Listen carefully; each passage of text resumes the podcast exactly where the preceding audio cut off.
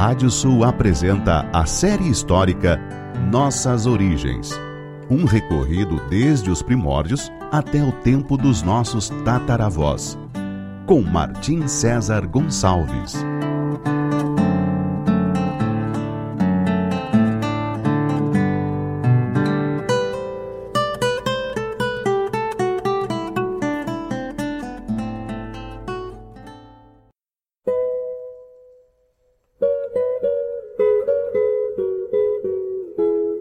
Série histórica Nossas Origens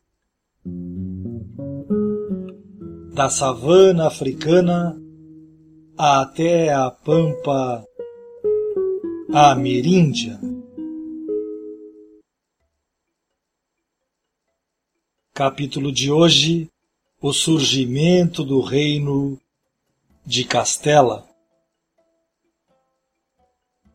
Após a morte do fundador da dinastia Omeia de Al-Andalus, Abderrahman, seu filho Hisham I assumiu como segundo emir independente de Córdoba. No princípio, seus dois irmãos, Abdala e Sulaiman, este o governador de Toledo, não aceitaram sua designação, mas acabaram sendo derrotados e se submeteram em seguida. Seu governo, desde então, não teve maiores percalços, mas ele acabou falecendo com menos de oito anos no cargo, em 796, sendo substituído por seu filho Al-Hakam. Segundo o cronista andaluz Ibn Hassim, foi o mais sanguinário dos emires de Córdoba. Seus tios, Sulaiman e Abdala, pretendentes ao trono, revoltaram-se mais uma vez e foram novamente derrotados. Abdala, que havia pedido inclusive o auxílio da corte franca de Carlos Magno, conseguiu um acordo para ficar vivendo em Valência, enquanto Sulaiman, ao tentar atacar Córdoba, foi morto. Somando-se a isso, outras revoltas e massacres aconteceram. Uma delas possui ares de lendária, a Jornada do Fosso de Toledo.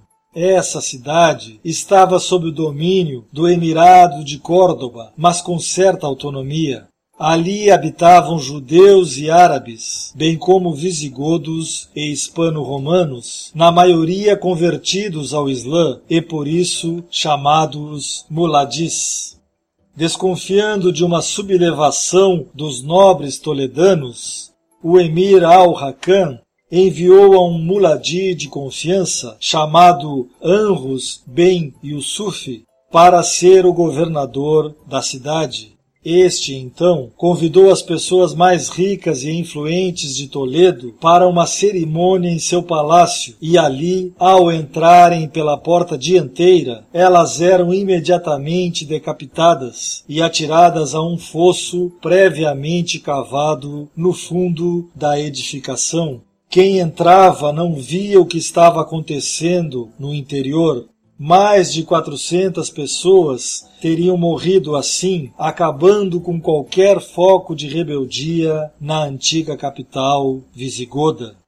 Em 805, uma tentativa de golpe, provocada possivelmente pelo aumento de impostos e pela conduta de Al-Hakam, que era muito liberal em relação às leis islâmicas, resultou na crucificação de 72 nobres rebeldes.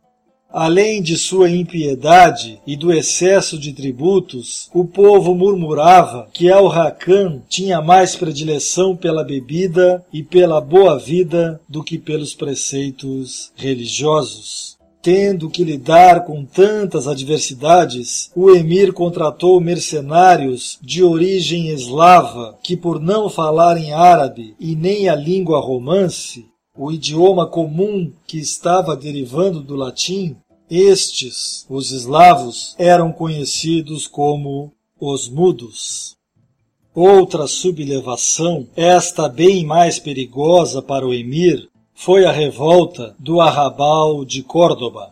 Ela ocorreu no bairro de Secunda, no outro lado do rio Guadalquivir, após o assassinato de um artesão pela guarda do palácio, os amotinados cruzaram o rio e se atiraram sobre os soldados que se viram desbordados pela avalanche de revoltosos já estavam a ponto de alcançar a parte interna do Alcáçar e de justiçarem Al-Hakam, quando um dos chefes subalternos do emir teve a ideia salvadora de enviar um grupo de ginetes por outra porta do palácio, fazendo com que estes queimassem o bairro de Secunda e em seguida atacassem a multidão pela sua retaguarda foi o suficiente para que os sublevados deixassem de assediar o Alcáçar.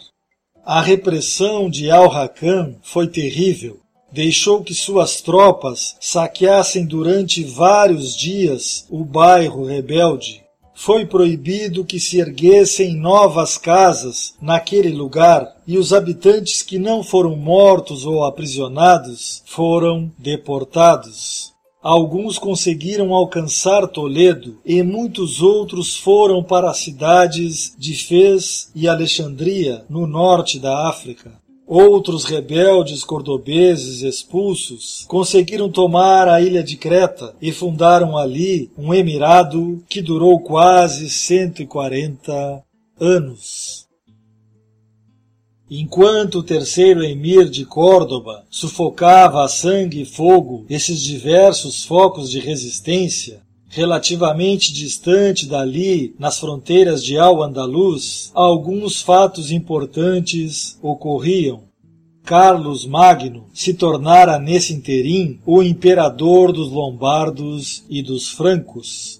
Ele, que anos antes havia tentado estender sua influência sobre a Ibéria e fora derrotado pelos bascos em Roncesvalles ao retornar pelos Montes Pirineus, agora estava conseguindo unificar a Europa cristã ocidental sob seu domínio. Sua coroação ocorreu na antiga Basílica de São Pedro, em Roma, no Natal do ano 800. Pouco menos de uma década antes, em 791, Alfonso II, neto daquele primeiro grande rei das Astúrias, de mesmo nome, assumia o trono cristão Astur, com capital em Oviedo. Ele chegou até mesmo a tomar temporariamente Lisboa, saqueando-a em 798, vencendo os muçulmanos em algumas batalhas que expandiram seu reino sobre a Galícia, sobre León e sobre a região de Castela. Ao conquistar esses lugares, começaria então a repovoação do chamado Deserto do Douro, a terra de ninguém, que era como uma faixa de armistício entre os cristãos e os muçulmanos de Al-Andalus. Algumas décadas depois dessas campanhas de Alfonso II, surgiria no oeste, junto aos Pirineus, a chamada Marca Hispânica, ou seja, uma região criada por Carlos Magno e seu filho e sucessor Ludovico Pio como uma barreira entre o Império Carolíngio e o sempre conturbado território ibérico. Três regiões relativamente autônomas surgiriam então: o Condado de Aragão, os Condados Catalães e o Reino de Pamplona, que séculos depois seria conhecido como Reino de Navarra. Outro acontecimento que teria uma repercussão imensa no futuro e que serviria de motivo para a chamada reconquista da Espanha foi a suposta descoberta dos ossos do apóstolo Santiago em Compostela por volta do mesmo ano em que morria o imperador Carlos Magno, 814 um eremita teria encontrado a tumba e informado ao bispo local que repassou essa informação ao rei. A notícia dessa descoberta seria oficializada pelo Papa Leão III Esse descobrimento baseava-se em textos bíblicos que contavam que o apóstolo teria viajado de maneira póstuma para as Espanhas. Contudo, alguns historiadores, como Santos Albornoz e Miguel de Unamuno, contestam esse achado, alegando que o túmulo pertence a Prisciliano, o mártir religioso da Galícia, condenado por heresia e decapitado em 385.